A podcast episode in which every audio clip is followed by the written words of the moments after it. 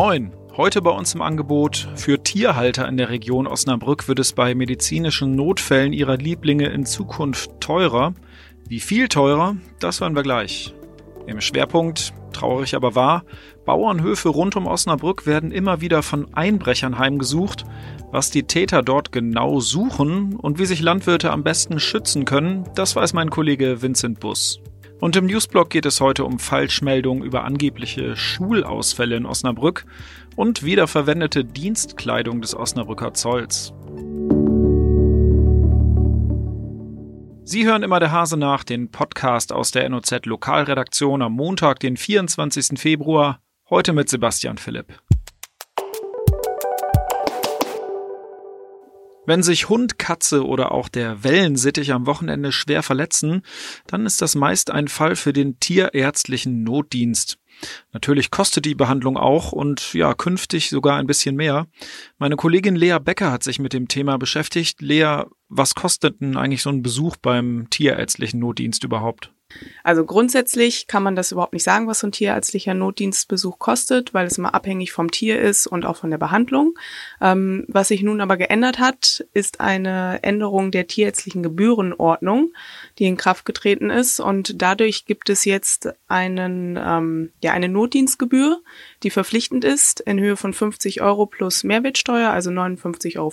Die muss jeder zahlen, der äh, am Wochenende oder außerhalb der sonstigen Öffnungszeiten zum Tierarzt geht mit seinem Tier. Auch die Behandlungsgebühren haben sich geändert. Das liegt immer ein bisschen im Ermessen ähm, des Tierarztes. Die können bis das Doppelte oder das Vierfache kosten im Gegensatz zu den normalen Öffnungszeiten. Und auch ähm, das Wegegeld hat sich erhöht, also die Kilometer, die sie abrechnen können. Das Ganze hat mit Sicherheit ja auch irgendeinen Grund. Ähm, was sagten die Tierärztekammer dazu? Ja, die begrüßt äh, diese Änderung des Gesetzes. Denn bisher war es ein Problem, den Notdienst wirklich abzudecken, weil ähm, der für die Tierärzte nicht wirklich kostendeckend waren. Und dementsprechend durch die Änderungen ist das jetzt, sind einfach die Rahmenbedingungen viel verbessert und ja. So mal ganz generell, ähm, viele wissen das ja vielleicht auch gar nicht, wie ist denn der Notdienst oder der tierärztliche Notdienst hier bei uns in Osnabrück und der Region eigentlich genau geregelt? Welche Möglichkeiten hat man denn da? Hier in der Stadt in Osnabrück haben sich im vergangenen Jahr einige Kleintierpraxen zusammengeschlossen, um halt den Notdienst am Wochenende und unter der Nacht ähm, ja zu regeln und sich damit abzuwechseln. Wer gerade dran ist mit dem Notdienst, das erfährt man unter einer zentralen Rufnummer, die man auch im Internet und auf den Homepages der Tierärzte findet. Im Landkreis gibt's auch diverse Zusammenschlüsse, da ist es allerdings ein bisschen komplizierter, weil da natürlich viel mehr Spezialkliniken und auch für größere Tiere eben mit dabei sind. Eine Alternative wären theoretisch ähm, Tierkliniken.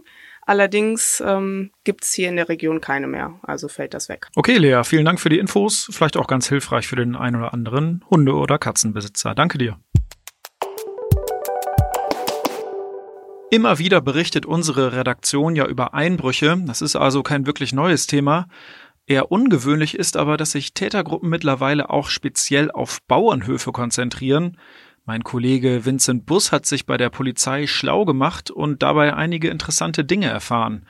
Vincent, ähm, was suchen die Täter denn eigentlich konkret auf den Höfen und was wollen sie mit ihrer Beute anfangen? Ähm, also auf Bauernhöfen gibt es halt viele Dinge, die andere ähm, Leute nicht haben. Zum Beispiel, ähm, weil halt schon seit vielen Generationen Landwirte dort leben, gibt es halt Antiquitäten, die schon mehr als 100 Jahre alt sind. Zum Beispiel Standuhren, und solche Geschichten. Und das wird dann auf Ebay verkauft. Andererseits gibt's natürlich auch Geräte und Maschinen, Trecker, Motorsägen und so weiter von bestimmten Marken. Die sind dann halt auch außerhalb Deutschlands natürlich bekannt. Dafür gibt's dann einen Markt nach die, ähm, der Nachfrage nach diesen Geräten. Und um den zu bedienen, werden die dann halt geklaut, anstatt sie irgendwo teuer zu kaufen. Das ist dann natürlich Auftragsarbeit. Also für die Diebe ist das insofern gut, als dass sie wissen, sie werden ihre, ihr Diebesgut sicher los und müssen nicht erst umständlich von Hehler zu Hehler laufen. Ähm, andererseits nehmen die Diebe natürlich auch sonst alles mit, was sie irgendwie finden. Momentan besonders beliebt äh, für diese Auftragsdiebstähle sind übrigens Motorsägen. Es gibt ja bei ja, normalen Einbrüchen Zeiten, zu denen die Täter besonders häufig zuschlagen. Wie ist das bei Bauernhöfen? Im Gegensatz zu Siedlungen, da sind ja die meisten Häuser ab 8.30 Uhr leer,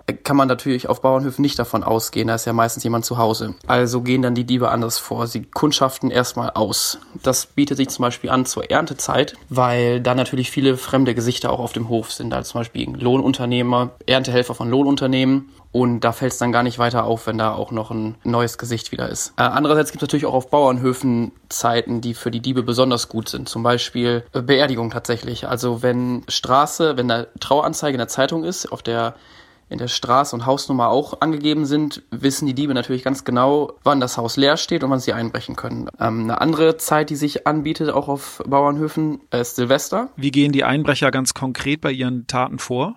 Also das Besondere an Bauernhöfen ist natürlich die abgeschiedene Lage. Also das ist einerseits gut für die Landwirte, weil sie natürlich schon von weitem sehen können, wenn sich jemand über die Hofeinfahrt nähert zum Beispiel. Andererseits gibt es natürlich auch keine Nachbarn, die irgendwie sich mal melden könnten, wenn sie irgendwas Auffälliges beobachten. Also selbst wenn der Landwirt dann jemanden äh, sieht auf seinem Hof äh, und den dann auch anspricht, hat äh, dieser Einbrecher dann oder potenzielle Einbrecher auch natürlich meist eine Ausrede parat. Also der fragt dann einfach, ja, wohnt hier äh, Landwirt so und so?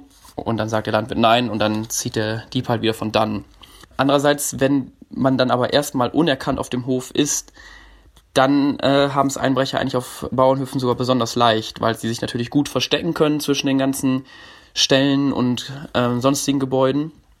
Und äh, weil auch wie der Polizist sagt, halt viele Höfe nicht ausreichend gesichert sind. Also ähm, manchmal ist halt die Tür abgeschlossen, aber der Schlüssel liegt halt in der Nähe. Ähm, und viele Schlösser sind halt auch relativ leicht zu knacken mit einem Bolzenschneider oder so. Wohnhäuser hingegen werden tatsächlich gar nicht so oft äh, heimgesucht von Einbrechern weil sie ja meist größer und unübersichtlicher sind als Häuser in Siedlungen. Aber natürlich, wenn Dieb erstmal auf Tour ist und auch merkt, dass keiner dann dort ist auf dem Hof, guckt er vielleicht auch noch mal im Wohnhaus äh, vorbei und dort, besonders gerne in der Küche zum Beispiel, werden dann alle Schubladen rausgezogen, weil entweder etwas in den Schubladen zu finden ist oder besonders, ein besonders beliebtes Versteck ist auch ein Briefumschlag mit zum Beispiel Geld, der unter die Schublade geklebt ist. Also das gucken die Diebe erstmal alles nach. Genau, und Schmuck wird erstmal sowieso mitgenommen, alles und dann nachher aussortiert.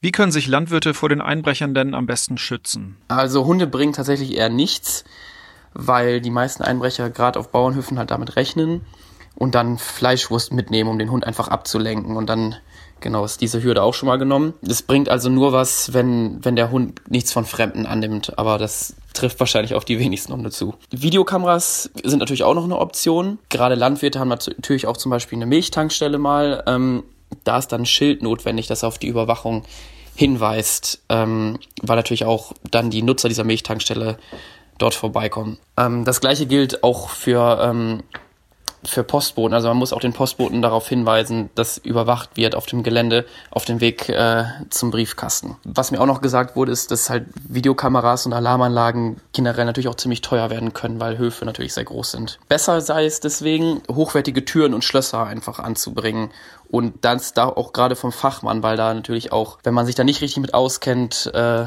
das Ganze natürlich auch nicht mehr so gut hilft. Vielen Dank, Vincent, für die Infos.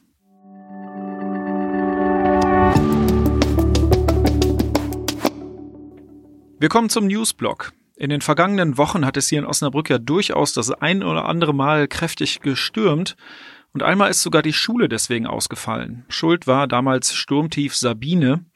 Immer wieder hat es in letzter Zeit aber auch Falschmeldungen über angebliche Schulausfälle gegeben. Solche Nachrichten sorgen dann natürlich meistens für große Verunsicherung bei Schülern und natürlich auch bei den Eltern. Doch woran merkt man eigentlich, dass es sich um Fake News handelt? Zunächst sollte man schauen, über welche Kanäle die Info gestreut wurde, sagt die Landesschulbehörde. Weil die jeweiligen Schulträger selber entscheiden, ob der Unterricht ausfällt, sollte man sich auch dort direkt informieren, also beispielsweise bei der Stadt oder beim Landkreis Osnabrück.